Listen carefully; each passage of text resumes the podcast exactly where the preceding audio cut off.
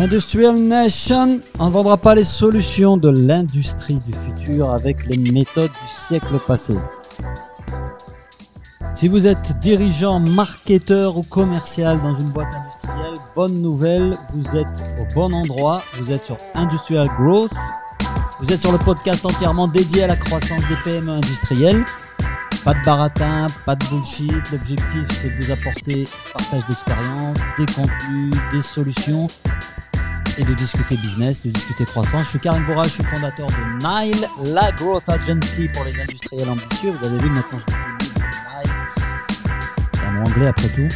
Et notre job, c'est de vous apporter bah, tout ce qu'il faut pour vous aider à générer plus de business plus vite. J'en profite pour vous demander si vous nous écoutez sur le podcast ou sur le site directement bah, d'aller euh, ajouter un petit commentaire peut-être euh, sur iTunes, sur Spotify ou sur euh, YouTube, enfin où vous voulez.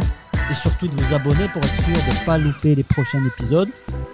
Je suis à votre disposition aussi si vous avez envie de participer, d'être mon invité, de poser des questions. Ben, L'idée, c'est bah, tout simplement de partager, d'échanger.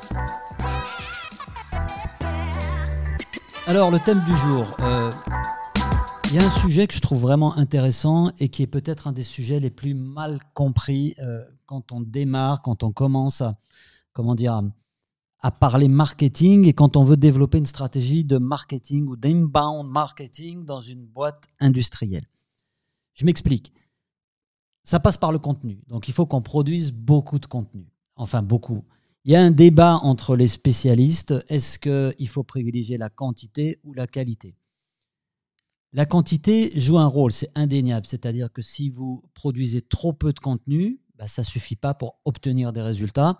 Et notamment si vous cherchez à améliorer votre référencement naturel, si vous cherchez à être positionné un peu mieux sur Google, il faut produire du contenu. Nous, sur des PME industrielles qu'on accompagne, qui démarrent par exemple avec très peu de visites sur leur site, très peu pour moi, c'est 400 visites par exemple euh, mensuelles si vous produisez moins de 4 contenus par mois, typiquement moins de 4 billets de blog par mois, il y a peu de chances que vous voyez euh, arriver des résultats. En tout cas, ça va prendre beaucoup de temps. Donc, si vous voulez des résultats, il est indéniable qu'il faut produire des contenus. Euh, donc, il faut qu'on puisse euh, avoir une régularité dans la production de contenus parce que ça va permettre de dire à Google, coucou, sur ce site, régulièrement, il y a des nouveaux contenus. Donc, ça, c'est la question de la quantité. Le deuxième point, c'est la qualité. Quand on commence à produire beaucoup de contenu, et croyez-moi, 4 billets de blog pour une boîte qui n'a jamais euh, fait cette démarche, c'est déjà beaucoup, c'est déjà un, effort qui est important. Quand on sait que la plupart des sites industriels aujourd'hui, je n'ai pas de statistiques exactes, mais si vous faites un petit sondage et une petite étude vous-même, vous allez vous rendre compte que la majorité des sites mettent leur site à jour avec essentiellement des petites actus ou des trucs pour dire qu'on est présent sur tel ou tel salon ou pour dire qu'on a mis en place un truc contre le Covid, etc. etc.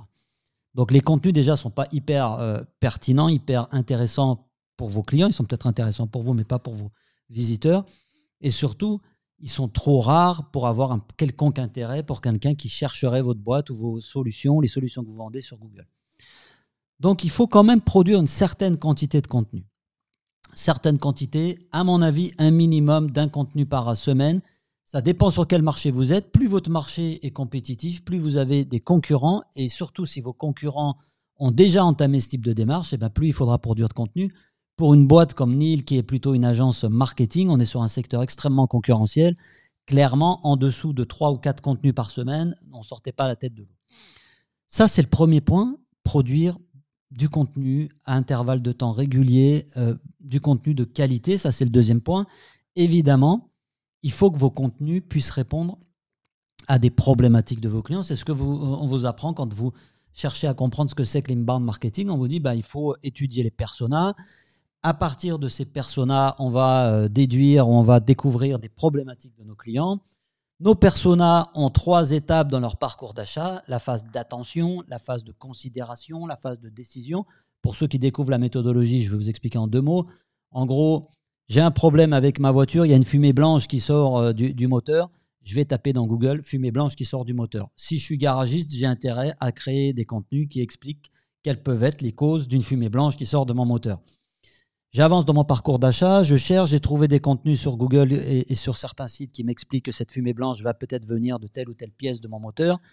Là, je vais commencer à taper comment changer cette pièce? Imaginons que ça soit le carburateur. Je ne sais pas s'il existe encore des carburateurs sur les voitures. J'ai un doute, je ne suis pas très très bon en mécanique.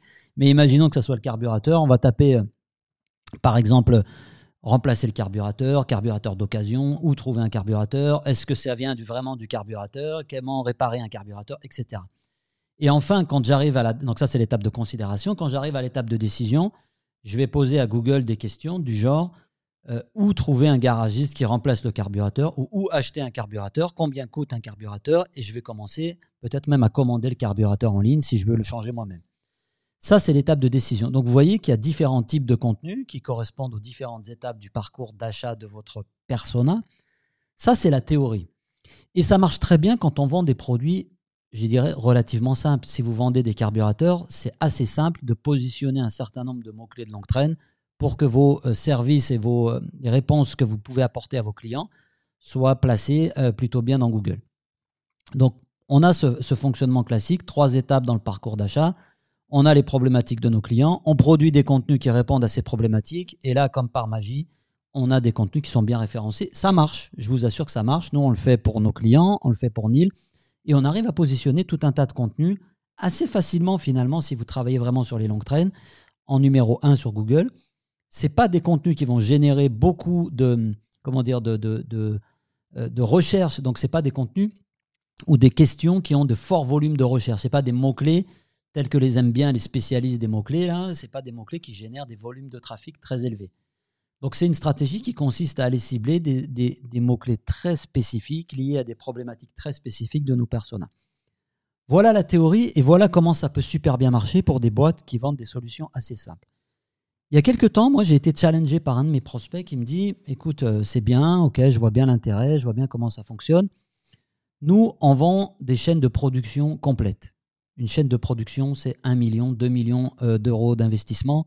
C'est un cycle de vente qui dure, qui dure plusieurs, plusieurs semaines, plusieurs mois.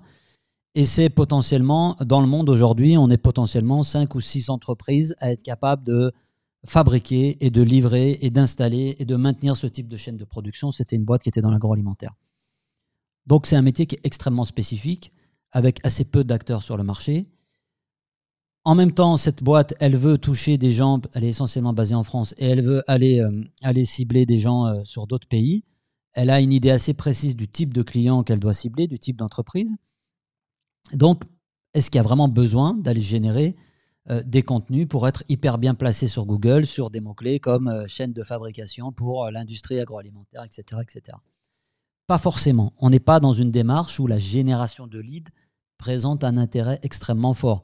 Au contraire, ça peut même polluer les efforts marketing, ça peut même générer des demandes entrantes qui ne sont pas forcément des bons fits, et ça peut du coup générer des tensions entre marketing et sales, parce que les commerciaux vont vous dire tes leads, ils ne sont pas qualifiés. Vous, vous allez dire, si vous êtes le marketeur, je suis super content, j'ai généré plein de leads, sauf qu'il y a un gap entre les deux qui est, très compliqué de, combler. Donc cette histoire de mots-clés, de production de contenu en quantité, en qualité, pour pouvoir se positionner sur des mots-clés ou sur des problématiques de nos personas, ça ne fonctionne pas tout le temps. L'autre point qui est important, c'est que quand vous vendez aussi des solutions complexes, vous n'avez pas affaire à un persona. Et ça, c'est un vrai problème. Effectivement, vous pouvez avoir un persona, entre guillemets, qui va être votre interlocuteur principal. Typiquement, dans le cas de cette boîte qui vend des chaînes de prod, ça peut être par exemple le directeur d'usine, le directeur du groupe, le directeur de la prod, etc. Le truc, c'est qu'il n'est pas tout seul à décider et qu'on va peut-être très vite faire intervenir un acheteur, d'autres personnes, d'autres acheteurs dans d'autres entités du groupe. On va peut-être faire intervenir le responsable de la maintenance, on va faire intervenir la DSI parce qu'il faut connecter tout ça à un système informatique on va faire intervenir peut-être telle ou telle euh, partie, notamment la finance, etc., etc. Donc on voit que c'est une décision qui est complexe. On parle d'un budget élevé avec un cycle de vente long. Un cycle de vente long parce qu'on a beaucoup de monde qui interviennent dans les discussions. Je crois que j'avais fait la, semaine dernière une petite émission là-dessus. Et en moyenne, on est entre 5 et 7 personnes qui interviennent dans ce genre de décision. Donc mon truc là, euh, qui s'applique super bien aux, vendeurs de carburateurs, aux vendeurs de pièces relativement simples à acheter, ça va être beaucoup plus compliqué de l'appliquer parce que qu'est-ce qu'on doit faire? Produire du contenu pour tous les personas, essayer d'adapter le contenu pour tous les personas? Donc ça veut dire quatre contenus pour cette personne-là, quatre contenus par mois pour ce personnel-là. On se retrouve très vite avec une quantité de contenu à produire qui est énorme pour être référencé sur tout un tas de mots-clés qui couvrent à la fois les aspects financiers jusqu'aux aspects techniques. Et là, ça commence à être vraiment problématique parce que déjà quatre billets de blog par mois, on a parfois du mal à les produire. On sollicite beaucoup les équipes pour répondre aux interviews parce que le problème aussi des marketeurs, c'est qu'ils sont très souvent pas très techniques. Donc on a besoin de gens en interne pour répondre à tout ça. Et donc on se retrouve en tant que marketeur dans une situation où il faut nourrir la bête. C'est-à-dire qu'on a cette espèce de monstre à qui il faut donner à manger tous les mois parce qu'on a une ligne éditoriale qui est calée sur l'année, avec un rythme à tenir, avec des contenus à produire. Et ça pose un certain nombre de, problèmes relativement complexes. Donc l'idée, c'est de pouvoir, euh, à ce moment-là, essayer de réfléchir peut-être à d'autres stratégies. Comment produire des contenus qui permettent de, cibler des personnes, j'allais dire des personas, mais de cibler les bons contacts dans le cadre de ventes complexes et de cycles de vente longs. Je pense qu'il faut revoir complètement la façon de, travailler là-dessus. Je ne dis pas qu'il faut arrêter de bloguer sur tous ces sujets-là, mais la difficulté, c'est que vous ne voulez pas vous transformer en Wikipédia des machines pour euh, la production agroalimentaire. Ce n'est pas le but, parce que vous allez vous retrouver à produire des contenus que d'autres peuvent produire. L'inconvénient aussi avec ce type de contenu, c'est que c'est des contenus que vos cibles vont peut-être lire, mais après, j'ai envie de dire, what else? En gros, vous allez m'apporter des statistiques ou des, euh, des tendances des marchés de tel ou tel, euh, je, prends, je, prends, encore le cas de l'agroalimentaire, imaginons qu'on produise des billets de blog sur les tendances euh, euh, dans le domaine de, de, tel, de tel produit, de super bonne pour la santé. Moi, si je suis un, un, ingénieur en RD dans un labo agroalimentaire ou dans une industrie agroalimentaire, ok, c'est un contenu que je vais trouver intéressant, mais ce n'est pas un contenu qui va m'engager. Je vais peut-être, grâce à ce contenu, venir sur votre site. Et encore, je ne suis pas sûr qu'un ingénieur tape dans Google ce genre de choses. Donc, ce n'est pas forcément des contenus qui vont générer derrière des actions, qui vont engager la cible. Euh, c'est des contenus qui vont peut-être générer du SEO, mais pas forcément, euh, je dirais, du, trafic qualifié pour votre site. Et surtout, c'est des contenus qui ne mettent pas à progresser dans la vente. Et l'inconvénient principal de ce type d'approche, c'est qu'on va produire du contenu en demandant des efforts à nos équipes, souvent aux commerciaux, souvent aux personnes de la technique. Eux n'y voient vraiment pas d'intérêt, alors ils sont contents d'être interviewés la première fois, deuxième fois, puis après quand c'est tous les mois, ça devient de plus en plus compliqué. Et de toute façon, euh, quand ils sont sur le terrain, ce ne sont pas des contenus qui vont euh, forcément les aider à avancer. Donc la stratégie que je vous propose d'adopter, elle est un petit peu différente. Je pense qu'il faut repartir de la base. Quand vous vendez des solutions complexes, le plus gros ennemi que vous avez en face de vous, c'est le consensus. C'est plutôt ce que j'appelle le consensus mou. En gros, on va euh, discuter entre plusieurs personnes en interne avec des difficultés euh, à se mettre d'accord sur un sujet. Et quand on a des intérêts divergents en interne, on va chercher le plus petit dénominateur commun. Et très souvent, ce n'est pas forcément la solution que vous proposez, c'est une solution un peu au rabais, c'est euh, une solution intermédiaire qui ne correspond pas à la réponse que vous espériez donner à votre client. Donc, la première chose que je vous recommande de faire, c'est d'essayer de cibler dans, vos, dans vos prospects, chez vos prospects, celui qu'on va appeler le mobilisateur, le mobiliseur, je ne sais pas comment le dire. En gros, vous le reconnaissez, c'est celui en interne qui est prêt à prendre l'étendard et aller défendre la solution. Comment on fait pour attirer ces gens-là? Eh bien, on ne les attire pas avec euh, des contenus insipides. C'est-à-dire qu'on ne va pas les attirer avec des contenus Wikipédia ou des contenus qui ne provoquent pas. Il faut être capable de produire des contenus qui peuvent disrupter, qui peuvent déranger. Je ne vous dis pas d'aller mettre... Euh, voilà, vous, vous, me comprenez, quand je dis déranger, c'est déranger les idées reçues. La problématique de vos clients dans le cadre de ventes complexes, c'est pas trop la difficulté à trouver un fournisseur, c'est la difficulté à acheter. C'est-à-dire que souvent, dans des ventes complexes avec des budgets importants où il faut discuter longtemps, vous, vous savez peut-être les vendre, mais vos clients ne savent pas forcément comment on achète ce genre de solution. Et c'est un projet parfois qui est tellement important pour eux bah, qu'on arrive à prendre du temps, on arrive à impliquer beaucoup de monde et on se retrouve dans des discussions qui n'en finissent pas et on n'arrive jamais à se mettre d'accord. Souvent, ce sont des achats ou des décisions qui partent d'un constat qu'il faut changer les choses, qu'il y a un gros problème en interne, typiquement qu'on perd de l'argent, qu'on n'est pas assez productif, qu'il faut euh, trouver d'autres solutions. Et souvent, ça démarre par une personne qu'on appelle le mobilisateur. Vous les reconnaissez, ce sont des gens qui sont toujours disponibles pour, entre guillemets, éduquer leurs collègues. Ce sont des gens qui font passer l'intérêt souvent de l'entreprise avant leur propre intérêt. Donc, ce sont un peu ces contacts-là qui passent leur temps à chercher des réponses à des problématiques de l'entreprise et qui ont a priori parfois, qui sont même parfois un peu sceptiques sur les solutions que vous pouvez proposer. Comment on attire ces gens-là? On les attire avec des contenus qui vont provoquer chez eux une interrogation. Je vais vous donner un exemple très concret. Alors, tout ce que je vous raconte, franchement, je, je, voilà, je vais vous révéler mes secrets de fabrication. Je vous raconte, j'ai tiré ça de ce bouquin. C'est franchement, ce bouquin, c'est une tuerie. S'appelle Challenger Customer. Je vous mettrai les références. Euh, j'ai juste pris un petit passage pour vous l'expliquer un petit peu. C'est un bouquin qui explique la difficulté d'acheter en vente complexe et c'est vraiment, c'est vraiment super bien foutu. Je vous recommande d'aller lire ça. C'est une mine d'informations si vous êtes commercial ou, euh, ou, marketeur dans le, en vente complexe parce que vous allez trouver plein de solutions très, très faciles à mettre en œuvre. Donc je fais une petite parenthèse là-dessus, mais le mobilisateur, comment on le touche? On le touche avec des contenus qui vont disrupter, avec des contenus qui vont lui, faire voir les choses d'une autre manière. Dans le, dans le bouquin là, que je viens de vous citer, vous avez un exemple qui est une boîte, je ne sais plus le nom, qui fabrique des outils pour les dentistes. Vous savez, ces outils, là, ces fraises accrochées à un câble, là, vient, la fraiseuse, là, qu'on vient vous mettre dans la bouche. Donc, il y a une boîte, là, qui est fabricante de ce genre d'outils, de, qui avait euh, innové euh, sur un nouveau produit qui était un produit sans fil. En gros, on a un outil qui permet d'aller travailler sur la bouche du patient, euh, sur la dentition du patient, sans être accordé un fil. Et on sait que le fil pose problème parce qu'il faut tirer, c'est pénible, etc. Quand ils ont sorti le produit, ils ont misé tous les contenus sur des datas sur l'innovation produit, des datas, enfin tout un tas de, contenus autour de la qualité de l'innovation produit, de du type de connexion, pourquoi ça marche bien, combien de temps vous allez gagner, etc. Ils ont sorti le produit, ils ont fait zéro vente. Ils allaient voir les dentistes, les commerciaux allaient voir les dentistes, et les dentistes étaient euh, super emballés par le produit, mais personne n'achetait. Alors que le produit, c'était juste un truc de fou. C'était une tuerie qui révolutionnait la façon de travailler. Et donc là, big problème, on a investi des millions sur ce produit-là, on était convaincu que ça allait disrupter le marché, de la, sur le, marché des dentistes. Il manque de bol, ben, personne ne vend. Et donc, ils ont entamé une démarche pour essayer d'approcher les contenus qui étaient produits différemment. Ce qu'ils ont fait, c'est qu'ils ont été essayer de comprendre quels sont les principaux problèmes d'un euh, cabinet dentaire aujourd'hui. Et quand vous analysez tous ces problèmes-là, eh ben, on, va essayer derrière de raccorder ces problèmes-là avec la valeur ajoutée du produit.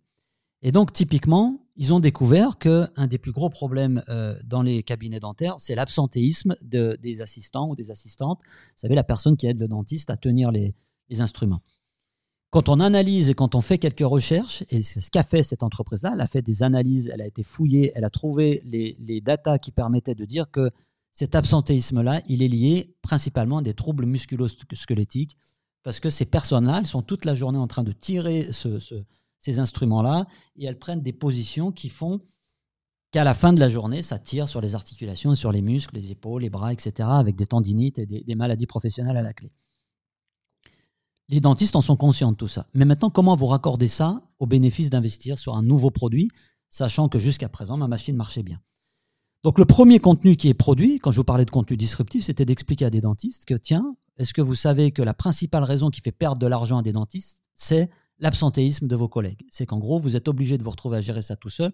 Donc, au moins de rendez-vous dans la journée, donc moins de clients, moins de patients, on dire patients dans le milieu médical, donc moins de business, moins de, chiffres à la fin et plus de problèmes pour vous parce que vous vous retrouvez à gérer plein de trucs, à rentrer plus tard à la maison et votre femme n'est pas contente et vos gosses sont pas contents, etc. etc. Donc ça, c'est un premier contenu qui va mettre la puce à l'oreille du dentiste en gros en se disant tiens, j'avais pas fait le lien. Je sais que j'ai des problèmes d'absentéisme, je me reconnais là-dedans, mais j'ai pas forcément fait le lien avec le fait de ben, ma fatigue, de tout un tas de problèmes dans mon salon. Deuxième contenu, si on avance dans le parcours d'achat, c'est un contenu qui va m'aider à calculer combien je perds de l'argent. Et donc, le marketeur, les marketeurs de cette boîte-là ont équipé les commerciaux avec des petits tableaux où, en gros, on allait chez le dentiste, on essayait de discuter avec lui pour lui demander un petit peu combien euh, de personnes il, employait, on faisait une espèce de diagnostic de son, cabinet, le nombre de jours d'arrêt maladie, euh, les raisons des arrêts maladie, et tac, derrière, on avait directement le calcul du chiffre d'affaires qui avait été perdu. Donc ne me demandez pas la formule, je ne sais pas comment ils l'ont fait. Là, quand je fais ça, donc j'ai attiré l'attention en en premier lieu. Deuxième contenu ou deuxième type de contenu que je produis, c'est des contenus qui m'aident à prendre conscience de la gravité de mon problème. Et là, je crée des contenus qui sont en train de détruire les idées reçues ou les schémas mentaux. vos clients, la plupart du temps, ont des schémas mentaux qui leur donnent une mauvaise perception de votre solution, ou en tout cas du type de solution qu'ils devraient appliquer à leurs problèmes. Et c'est ce qui vous fait dire parfois quand euh, vous êtes en compétition avec un concurrent et qu'à la fin, et, que vous avez l'impression que votre concurrent n'est pas aussi bon que vous, ou très différent, on ne va pas dire qu'il est moins bon, mais on va dire qu'il est très différent de vous.